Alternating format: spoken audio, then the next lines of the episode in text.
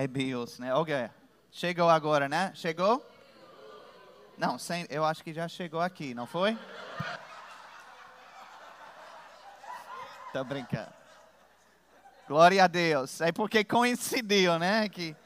Muito bem. Então, acho que despertou curiosidade em algumas pessoas. Mas quais erros foram esses? Né? Teve um em particular que eu cheguei para ele e disse, Pastor Raimundo, cara, você grita demais. No púlpito, quando você prega, você grita.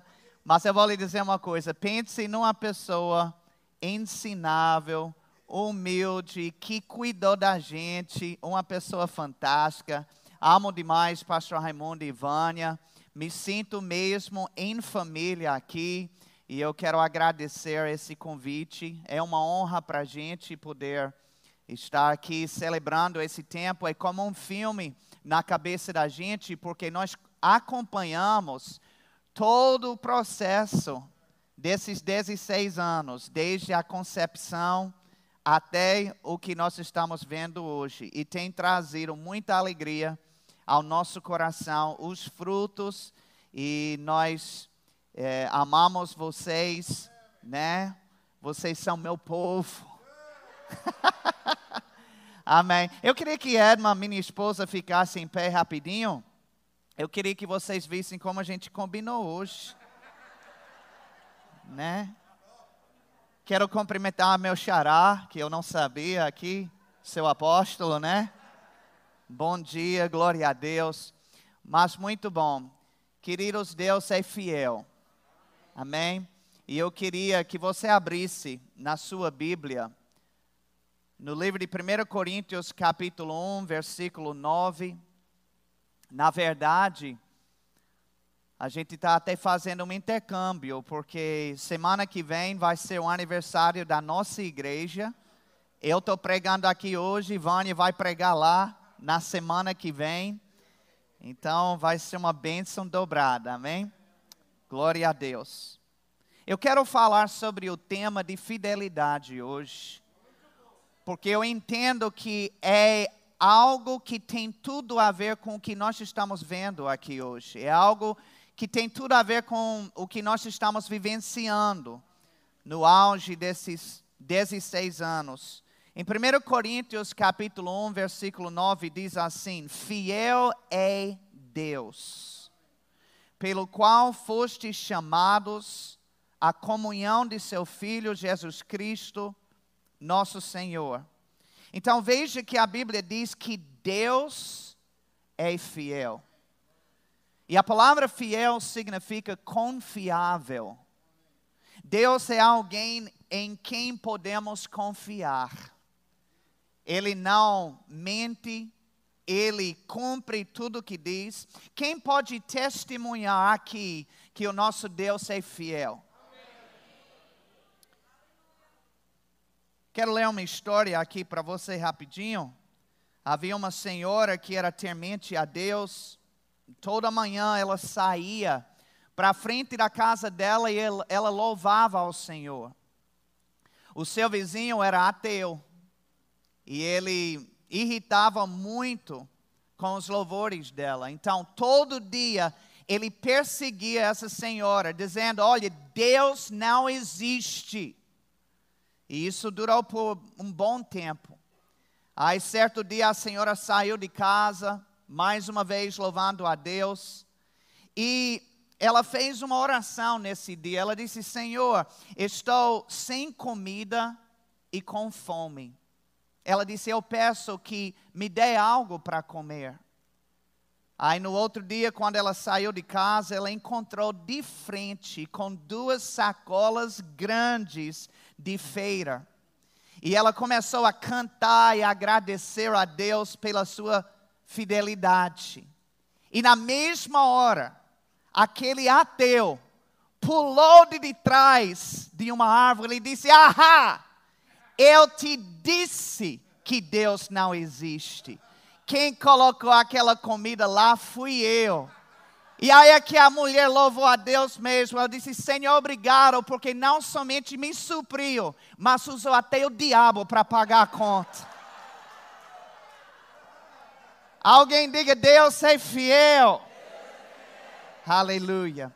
Sabe, queridos, a fidelidade de Deus é incondicional, é permanente. Deus não é fiel por causa daquilo que nós fazemos ou deixamos de fazer.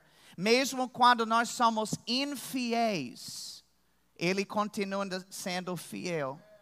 Porque Ele não consegue ser de outra maneira. Fidelidade não é algo que Ele faz, é algo que Ele é. E, e, tem um versículo em 2 Timóteo, capítulo 1, versículo 13, que diz assim: Se somos infiéis, Ele permanece fiel. Sabe, hoje eu quero me deparar um pouco no início desse versículo, quando o apóstolo Paulo ele disse: Se somos infiéis. Graças a Deus que Ele é fiel. Mas a pergunta é: será que nós somos? Será que nós somos fiéis de volta para Ele?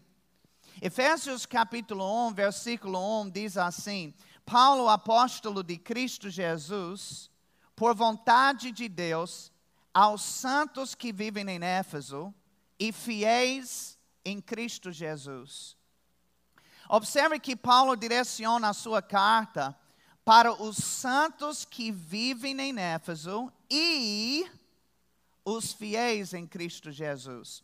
A impressão que dá é como se fossem dois grupos: os santos e os fiéis. Sabe que todo aquele que faz Jesus Senhor da sua vida é, é santo em Cristo Jesus. Amém? Não significa que todos os seus atos são santos, mas a sua natureza carrega a santidade de Deus. Se não fosse assim, Deus não poderia habitar dentro de você. Mas nós sabemos que somos o templo do Espírito Santo. Então, todo ser humano que aceita a Cristo, ele é santo em Cristo. Mas nem todo aquele que é santo necessariamente é fiel. Provérbios 20, versículo 6 diz: Muitos há que proclamam a sua própria bondade, mas o homem fiel, quem o achará? Fidelidade parece ser uma qualidade cada vez mais rara para encontrar nas pessoas. Eu pergunto: você é uma pessoa em quem Deus pode confiar? Você é uma pessoa em quem outras pessoas podem confiar. E não responda rápido, não. Às vezes a gente lança perguntas e você precisa refletir um pouco sobre isso. Porque a resposta rápida sempre vai ser positiva, mas será que é verdade? Às vezes a gente tem que refletir um pouquinho a respeito da nossa postura, a respeito do nosso comportamento e até mesmo admitir. A sinceridade é uma das melhores coisas que existe. Existe uma música que diz: Eu sou o que a Bíblia diz que eu sou. E se a Bíblia disser que você é hipócrita?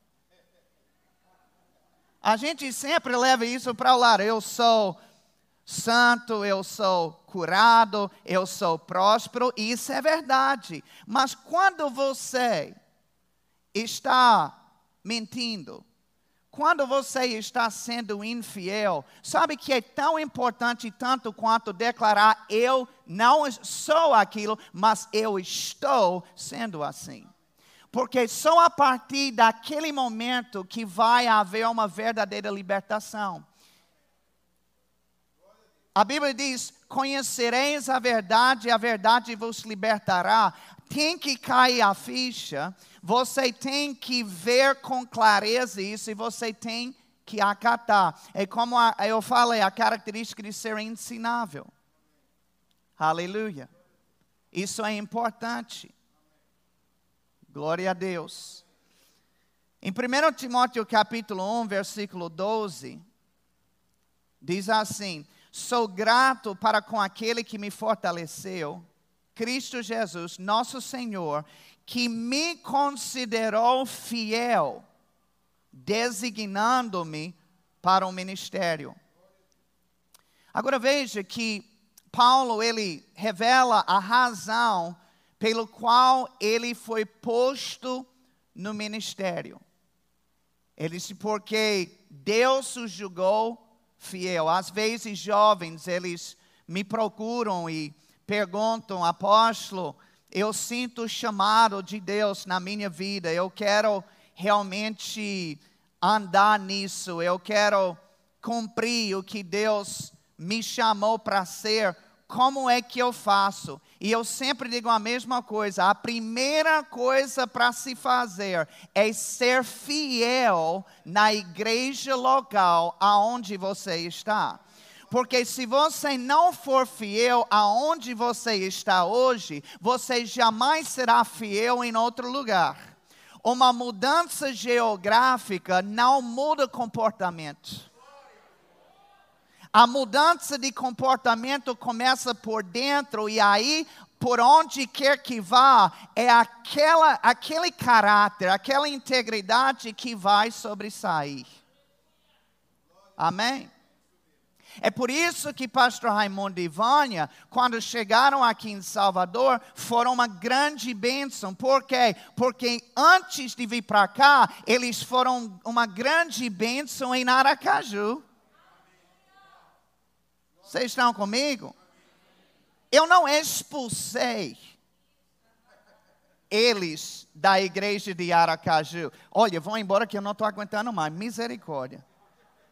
Não, eles não foram expulsos, eles foram enviados. Não queira ser expulso da igreja, queira ser enviado da sua igreja porque aí você sai numa posição totalmente diferente, debaixo de uma bênção, respaldado por Deus e pelos homens. E não ache que só é importante ser respaldado por Deus. Às vezes pessoas se confundem muito, achando, não, meu negócio é com Deus, eu e Deus. Mas deixa eu dizer uma coisa. Ele disse que aquele homem que diz que me ama, mas odeia o seu irmão, ele é mentiroso. O que ele está dizendo, você não pode desassociar sua relação com os homens e simplesmente dizer que meu negócio é com Deus. Não, você vai mostrar como está seu negócio com Deus pela maneira que você se relaciona com os homens. Aleluia. Então, uma das maneiras de demonstrar fidelidade a Deus é demonstrando fidelidade aos homens. É por isso que às vezes Deus ele não consegue abrir certas portas para algumas pessoas, por quê? Porque elas querem ser o tal. Jesus mesmo disse: aquele que quer ser alguma coisa, que ele sirva a outro, que ele ajude a outro chegar aonde quer e precisa, e aí ele terá o que é seu. É como se fosse um passo obrigatório para você receber a sua promoção. Então o apóstolo Paulo, ele revela aqui a chave para nós. Ele disse: quer saber por que eu entrei no ministério porque eu sou atuante no meu chamado, porque Deus me considerou fiel. Ou seja, a característica mais importante para Deus, para promover Paulo, não foi o seu conhecimento, que ele tinha muito. Não foi a sua unção, que ele tinha muito. Não foi a sua oratória, que era bacana mas foi sim na sua fidelidade. Quando o próprio Paulo instruiu Timóteo a estabelecer novos líderes na igreja, ele replicou esse mesmo critério.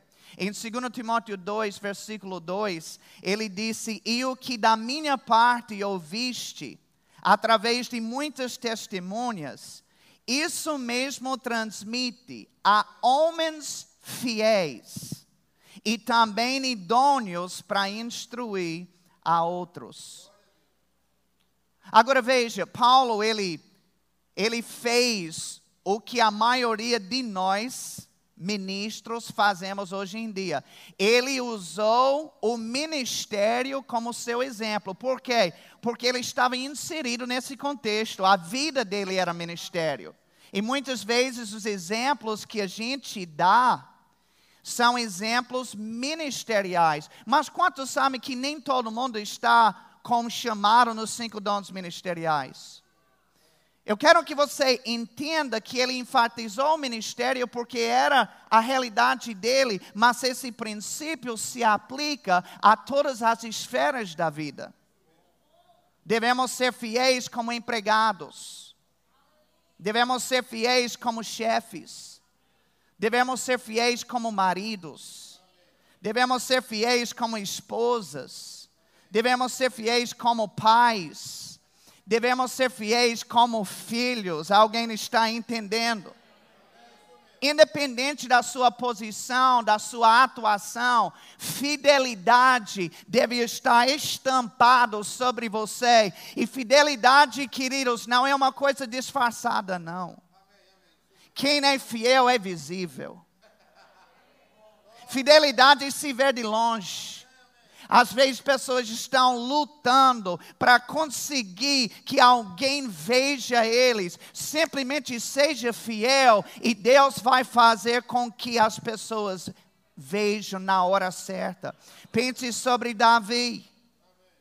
Eu sempre gosto do exemplo de Davi, especialmente para aquelas pessoas que ficam ansiosas porque percebem o chamado na sua vida mas querem para já. Não queira para já aquilo que você não está pronto para entrar ainda.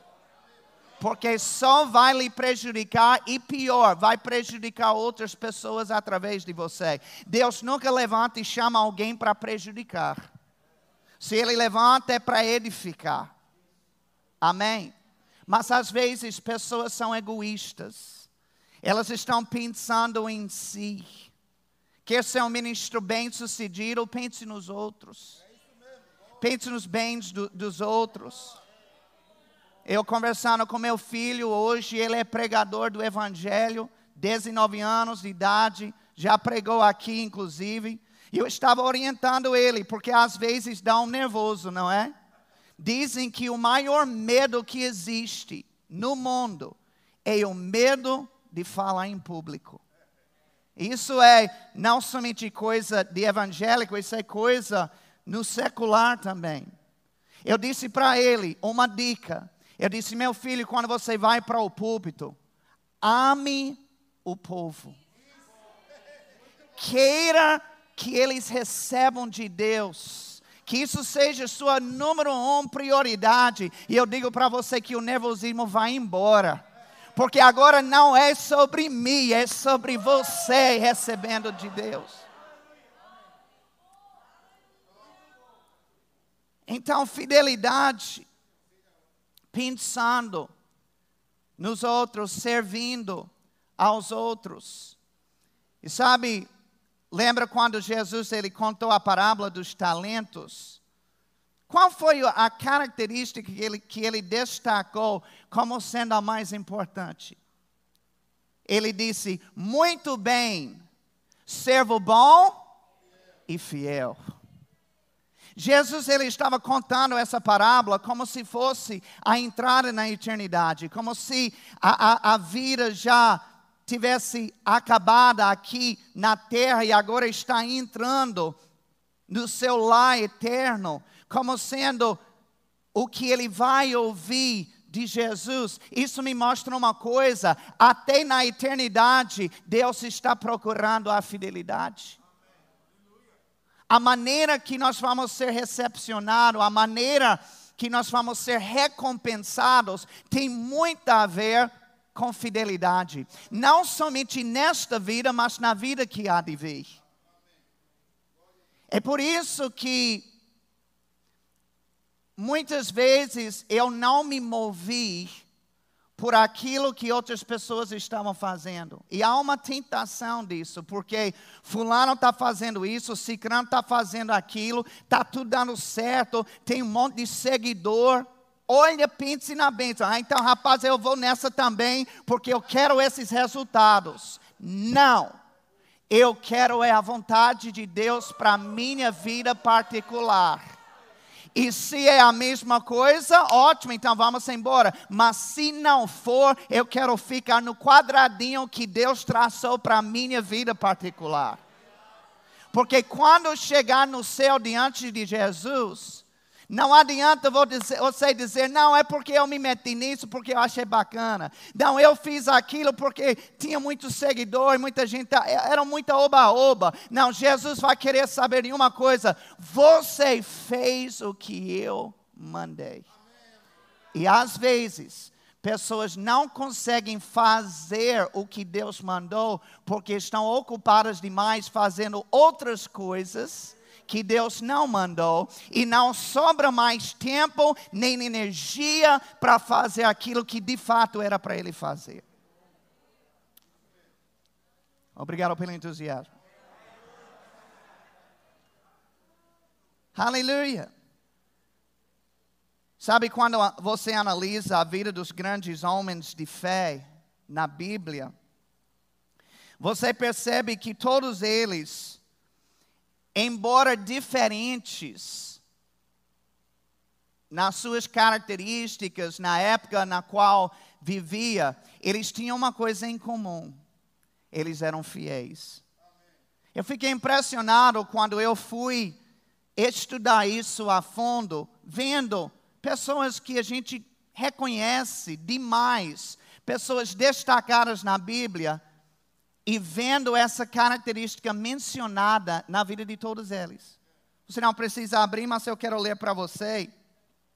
Números 12, versículo 7 diz: Não é assim com meu servo Moisés, que é fiel em toda a minha casa.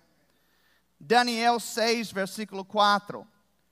Diz então: os presidentes e os sátrapas procuravam ocasião para acusar Daniel a respeito do reino, mas não puderam achá-la nem culpa alguma, porque ele era fiel e não se achava nele nem no erro nem culpa. 1 Samuel 22, 14 diz: Respondeu Aimeleque ao rei e disse: E quem entre todos os teus servos há tão fiel como Davi, o genro do rei? Chefe da tua guarda, pessoal e honrado na tua casa. Assim, uh, uh, Gálatas 3, versículo 9: Assim os que são da fé são bem-aventurados, como o fiel Abraão. Você está vendo algum padrão aqui? Você acha que é à toa que eles se tornaram os heróis da fé que eram? Quando eu li sobre Davi, eu lembrei da ilustração que eu estava contando. Davi, é, é, é, é como eu disse, às vezes pessoas, elas querem aparecer, elas querem sobre, elas querem dar uma mão para Deus. Você já tentou dar uma mãozinha para Deus? Se lascou, não foi? Porque eu vou lhe dizer uma coisa: Deus não precisa da sua mãozinha, mas você precisa da dele.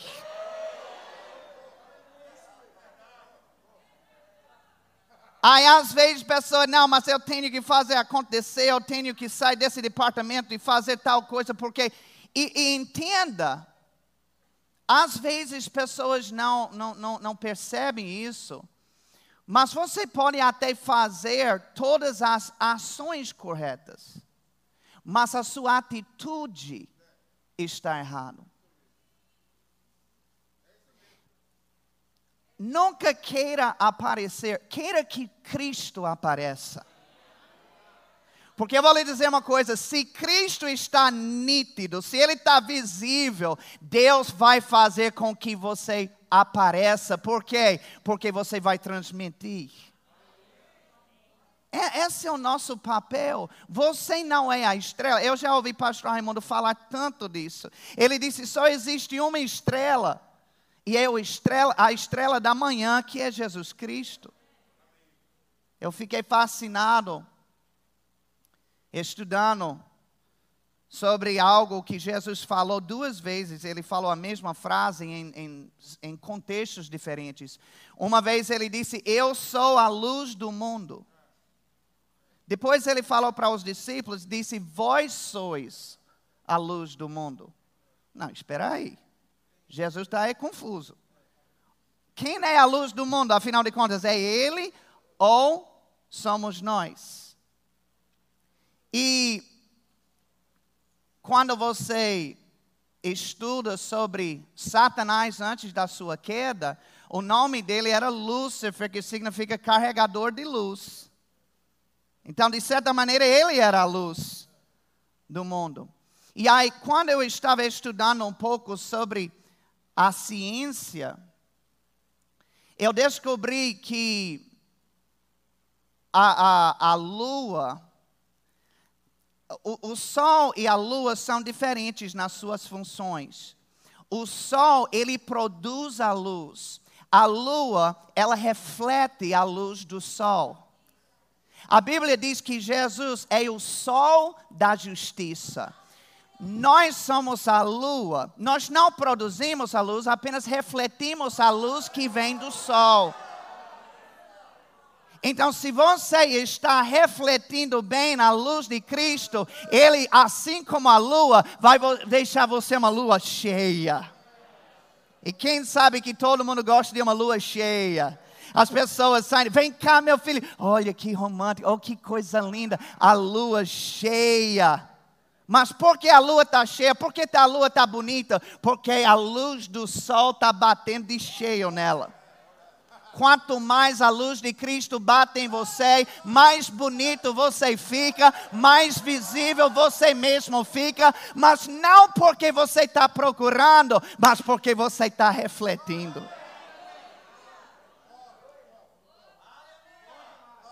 Então, às vezes, pessoas vêm com esse papo. Olha, eu tenho que dar um jeito para pessoas me verem, porque senão eu não vou chegar naquela posição e tal. Mas eu, eu amo Davi. E, e é o exemplo perfeito que mostra que tudo isso é bobagem, que não tem nada a ver. A Bíblia, a Bíblia diz que Davi estava lá com o rebanho, cuidando de ovelhas fedorentas, por sinal. Mas pense num cuidado zeloso. Eu pergunto, como você está cuidando desse pouquinho que você tem na sua mão hoje? Davi não tinha destaque, não tinha nada maravilhoso, extravagante sobre aquelas ovelhas, eram ovelhas normais. Era um trabalho normal, inclusive para algumas pessoas nem valorizava esse tipo de trabalho, mas lá Davi estava e ele era tão zeloso. Eu fico pensando sobre mim mesmo. Gente, se viesse um urso, eu acho que eu mesmo teria dado a ovelha para ele.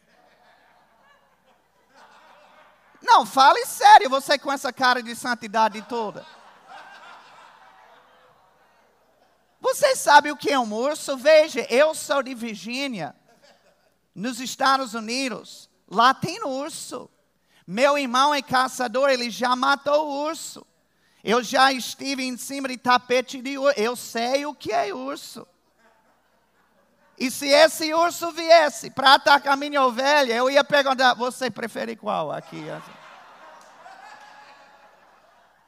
Porque ou a velha ou, ou eu, né?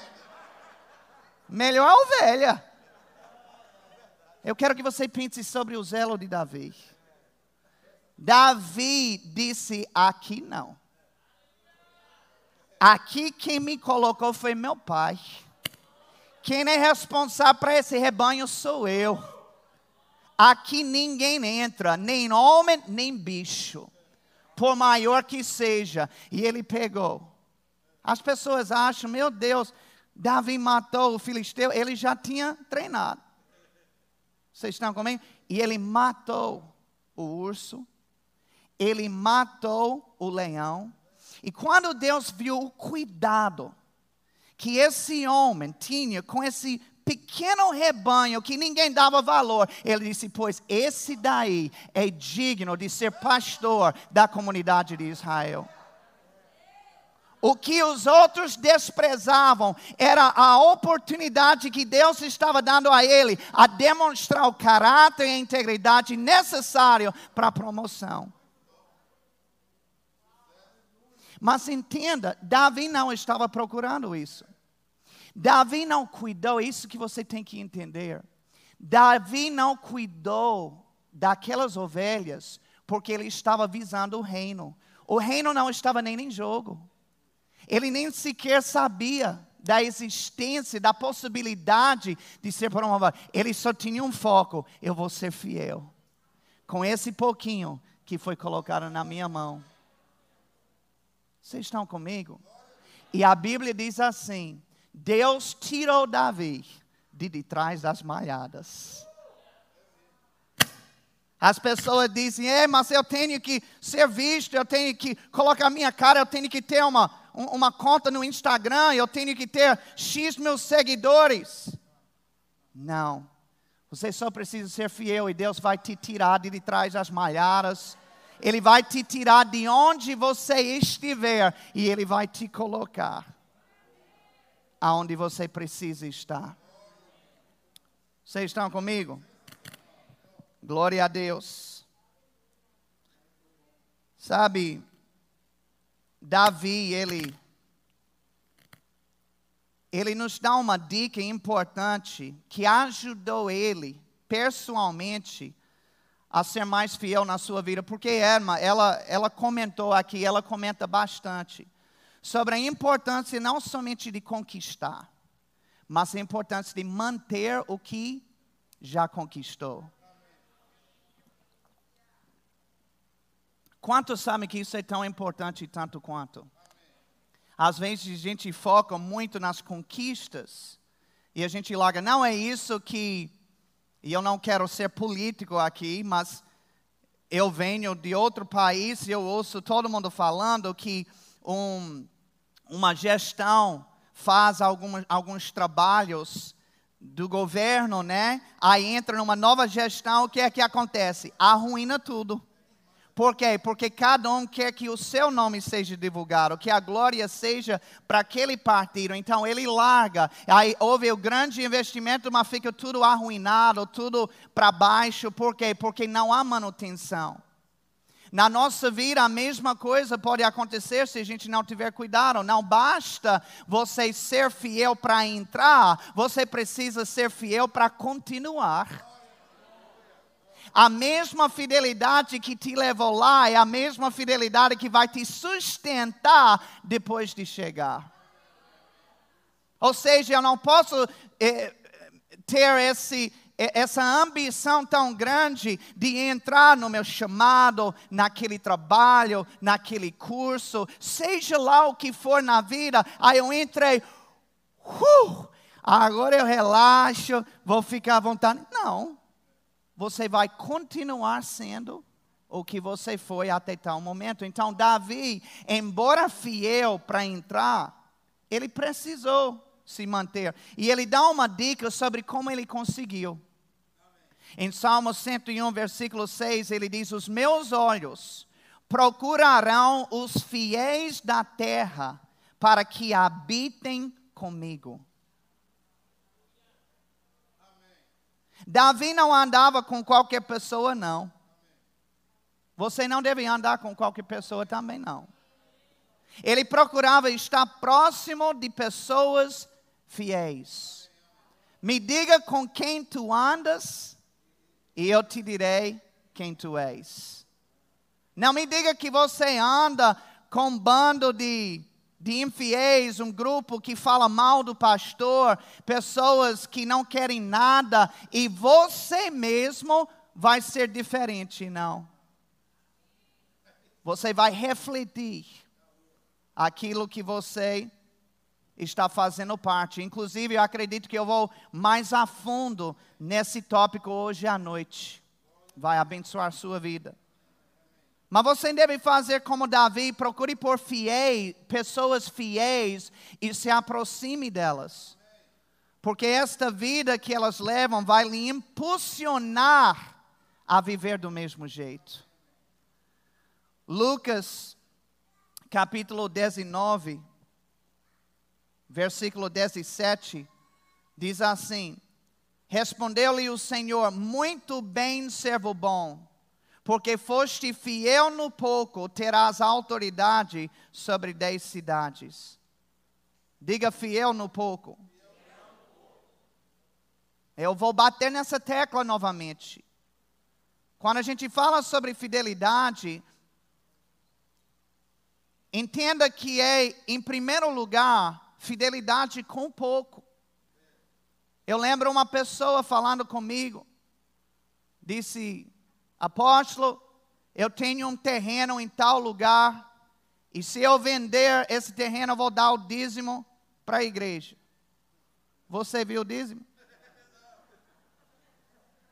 Sabe, às vezes pessoas dizem coisas assim: olha, se eu ganhar um monte de dinheiro na loteria, eu vou dar o dízimo para a igreja. Só que a pessoa ganha um salário mínimo e nunca deu o dízimo em toda a sua vida. Vocês estão comigo? E, e o que a pessoa faz com pouco revela como ela procederia se tivesse muito. Então, se, se você com salário mínimo, você não dá o dízimo, você não vai dar o dízimo se você tiver 10 salários mínimos. E eu vou lhe dizer uma coisa, eu estou falando pelo Espírito agora. Isso soltou dentro de mim. Tem gente aqui, eu não sei se é uma pessoa ou mais, que está ganhando um salário e Deus está dizendo que Ele está querendo que o seu dízimo seja o valor do seu salário atual. Deus está querendo promover você para que o seu dízimo seja o mesmo valor do seu salário, salário atual. Deus está falando com alguém aqui. Dez salários mínimos, diz o Senhor. É o Senhor que está falando com você. Aleluia. Alguém, certa vez, tinha um dízimo bem gordo, né? Porque recebeu um dinheiro e disse: Rapaz, eu estava ganhando mais e tal. Disse, eu com, dif, com dificuldade de, de, dar o dízimo, é muito grande. Disse, não tem problema não, vou orar para seu re, salário reduzir.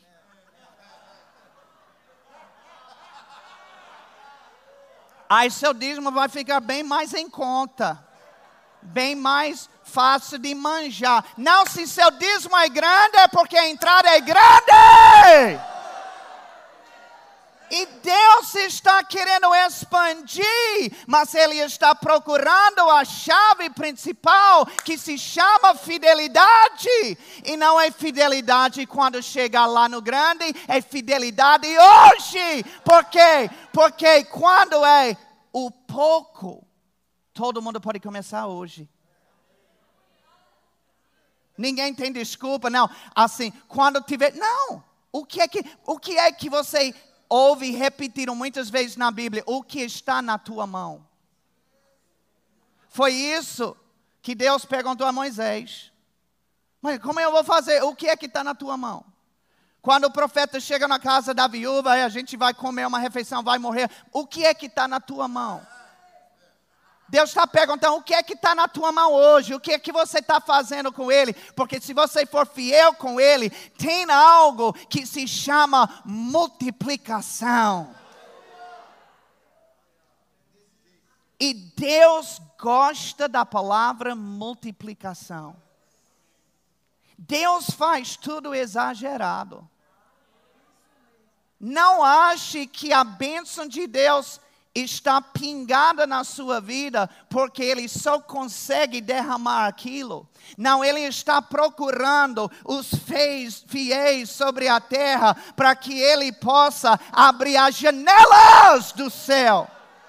A Bíblia não diz que é a janela no singular, diz que é as janelas no plural. Significa que tem mais de uma fonte. Deixa eu dizer uma coisa: aquele contra-cheque não é a única fonte que Deus tem para lhe suprir. Ele tem janelas para o norte, sul, leste oeste. E quando você entrar no sistema de fidelidade, ele vai abrindo as comportas. Entenda uma coisa: fidelidade é como uma chave. Oxi, está preso aqui. Como é que pode logo agora? Essa aqui é uma chave, que por sinal foi o carro de pastor Raimundo, que a gente comprou. Amém? Pense num carro bom, ele cuida bom do carro, melhor do que eu. Essa aqui é uma chave. O que é que uma chave faz? Abre portas que estão trancadas. Sem a chave não abre mas com a chave você consegue abrir e entrar e usufruir de coisas que sem a chave você não consegue. Deixa eu te dizer uma coisa: saia daqui hoje de manhã, hoje de manhã sabendo que fidelidade é a chave de Deus. É a chave de Deus que vai abrir coisas. Eu estou ouvindo a palavra concurso. Concurso Oh, meu Deus do céu. Deixa eu te dizer uma coisa: tem pessoas que têm lutado, lutado, lutado na força do seu braço. Mas tem suado, eu estou falando que estão quase um bagaço de, de tanto esforço. Mas não é na força do seu braço. Aí não consegue. Aí bate na trave. Mas quando você tiver a chave, alguém já tentou arrombar uma porta? Talvez você não tinha a chave, estava trancado, você queria de todo jeito entrar. Meu amigo, pá, e, uh, e você pega ferramentas e você faz de tudo. No final você está suado. Uh, e mesmo assim você não entra. Não é? Mas se você chegar com a chave, Você bota, gira, abre, você está dentro.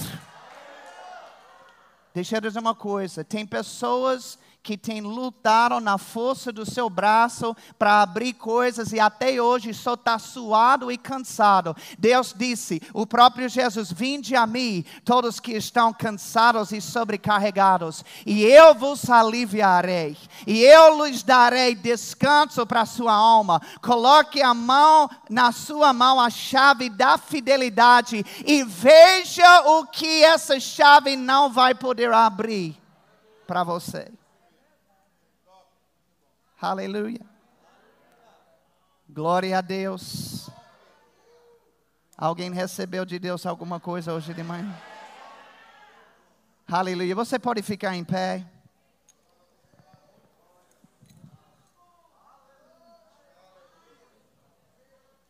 Deixa eu te dizer uma coisa: fidelidade, o grupo de louvor pode vir. Fidelidade é algo que você vai resolver entre você e Deus. Amém? Não ache que pastor Raimundo vai estar aqui com um caderno, olhando para vocês, olha, fulano chegou no horário, hoje no culto, cicrano não, não, deixa eu botar um X aqui. Não. E deixa eu aproveitar, já que eu falei de horário. Tem coisas que as pessoas dizem, ah, mas isso é besteira, isso, isso é besteira. Enquanto aquela coisa for besteira, essa besteira vai te roubar de bênçãos maiores. O horário, você se compromete para chegar 9 horas para encontrar uma pessoa, você chega 9 e 10. Não, mas isso é besteira, é 10 minutos. Besteira para quem? Besteira para Deus? A Bíblia diz que o seu sim seja sim, o seu não, não. Seja fiel. Você não se comprometeu. Eu falo com meus filhos: se você marcou um horário, chega 15 minutos antes, no mínimo. Vocês estão comigo? E eu sei, não venha comigo, para mim. Com, não, é porque eu, eu já participei, Pastor Raimundo, também, daquelas festas que eles marcam sete e começa nove. Pelo amor de Deus. Mas você acha que eu chego nove? Não. Qual é o horário marcado? Então eu estarei naquele horário. Eu posso até, porque eu fiquei, na, na velhice a gente vai ficando mais esperto, né? Então eu digo para a pessoa: que horas eu posso chegar? Eu sei que esse é, mas que horas eu posso chegar? Aí se me disseram, não, chegue oito, então estou liberado, estou na bênção. Vocês estão comigo? Mas o que eu estou querendo dar algumas ilustrações práticas para que você entenda que não tem besteira no reino de Deus, tem fidelidade. Porque enquanto eu tratar aquilo como besteira, eu vou tratar outras coisas também como besteira. Outros princípios da palavra outras posições de caráter de integridade. Mas se essas coisinhas que para os outros, e que seja, para os outros que seja besta, mas para mim não é. Para mim é sério, para mim é importante, para eu vou ser fiel. Esse não é meu compromisso, não é minha responsabilidade. Eu não disse que iria trabalhar no departamento infantil. Então eu não vou faltar sem avisar.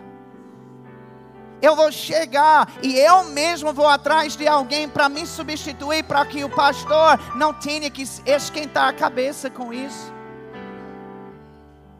E em todos os aspectos. Pessoas vieram aqui hoje de manhã. Senhor, eu estou querendo subir em nível. Eu estou querendo avançar. Eu quero, Senhor, receber de Ti o que eu preciso para que eu suba de nível, Deus está te dando hoje de manhã. Fidelidade. Diga fidelidade. Deixa eu te dizer uma coisa: essa igreja não simplesmente apareceu. Olha que coisa linda. Agora, para algumas pessoas foi assim. Porque tem gente que começou a vir aqui de dois anos para cá. Aí o que acontece? entra na, na fase das vacas gordas, né? Entra na bênção. Mas nem sempre era assim. Eu lembro quando a gente vinha, e era choro, e era oração, e era nervosismo, mas vinha na raça, na coragem, e mais do que tudo, na fidelidade àquilo que Deus havia dito para fazer. Chegou aqui numa casinha. A gente conhece numa sala de uma casinha, tudo apertadinho. Mas você acha que esse casal desistiu e disse: Ah, não, não, essa não foi a visão que Deus me deu, não. Eu tenho visão de multidão. Multidão, eu não me rebaixo para esse nível aqui em uma sala. Eu vim de Aracaju, eu pregava e as pessoas gostavam. Eu vou ficar aqui numa salinha com grupo. Nunca. Eles tratavam aquele grupinho como eles tratam esse grupão de vários cultos. E o fruto é esse. Mas isso, até isso é pouco diz o Espírito do Senhor. Os planos e projetos de Deus para a sede são maiores. E a, a, a visão que veio para mim, para descrever o que está dentro de mim, é meu filho, quando ele foi criança e usando certa roupa, aí ele foi crescendo na fase da adolescência. Quando ele fez 15 anos, ele já passou de mim de altura. Não tire onda, não. Eu sei que eu não sou tão alto assim, não. Mas eu estou dizendo, com 15 anos apenas ele já passou de mim. Então, na fase da adolescência, tinha roupas que já estavam apertadas. A blusa já estava aqui. A calça, ele tinha uma calça jeans, eu lembro que chegava mais ou menos aqui. A roupa não cabia mais. E sabe que 16 anos é a fase da adolescência. E eu sinto o Espírito de Deus dizendo que a roupa não está cabendo mais. Que já cresceu. E quando cresce, tem que botar uma roupa nova. Aleluia. Eu não sei como, não sei quando, mas eu sei que Deus, Ele tanto sabe como ele já está movimentando coisas nos bastidores. E cada declaração dessa em fé, que aparentemente está tudo igual, nada mudou, mas no reino do Espírito ele está movimentando coisas. Ele está movimentando pessoas, ele faz com que os olhos de Fulano estejam vendo isso e os olhos de Cicrano estejam conectados. E Deus está fazendo uma rede. Eu, eu ouço o Espírito de Deus dizendo: Ele está fazendo uma rede de pessoas. Isso não vai ser uma obra sua. Isso vai ser uma obra coletiva. Deus está levantando pessoas, Ele está conectando elas com essa visão e com essa casa.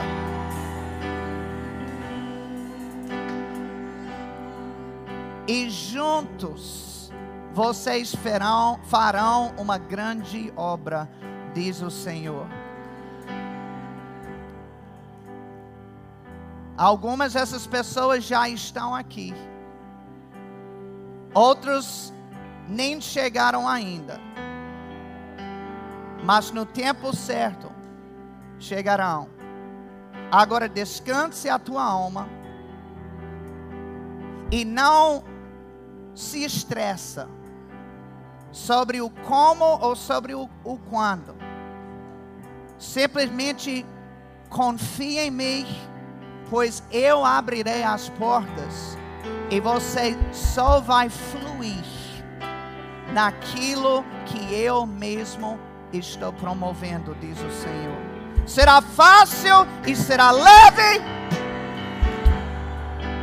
será simples mas será poderosa.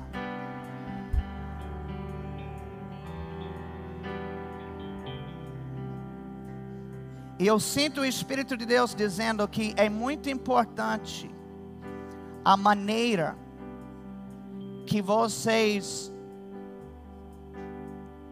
passam por esse processo. Porque Deus já está me dando um vislumbre do futuro quando vocês chegarem lá, Ele vai querer que vocês ensinem aos outros como foi que isso aconteceu, porque Ele vai replicar por meio de vocês a mesma coisa em outras localidades, por causa do seu testemunho e por causa do seu processo, não é que eles vão imitar vocês, mas eles vão aprender princípios. E eles vão implementar, e a mesma coisa que está acontecendo com vocês, e ainda acontecerá, vai acontecer nesses outros locais, vai se multiplicar, é muito grande, não é só essa casa, são muitas casas São muitos lugares.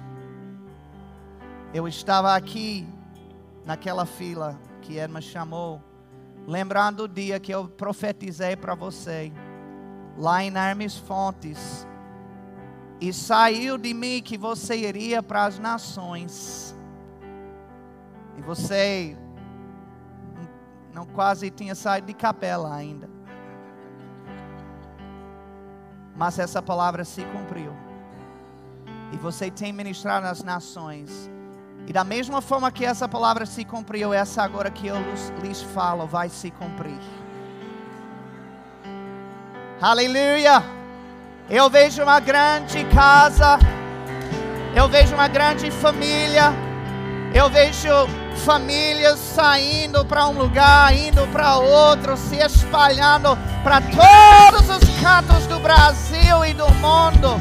Uma igreja missionária, uma igreja enviadora. A bênção do Senhor está sobre esse lugar. E o que o diabo levantou para impedir já caiu por terra, diz o Senhor. Aleluia, levante suas mãos. Bora, Samuel. Alguém cante aqui.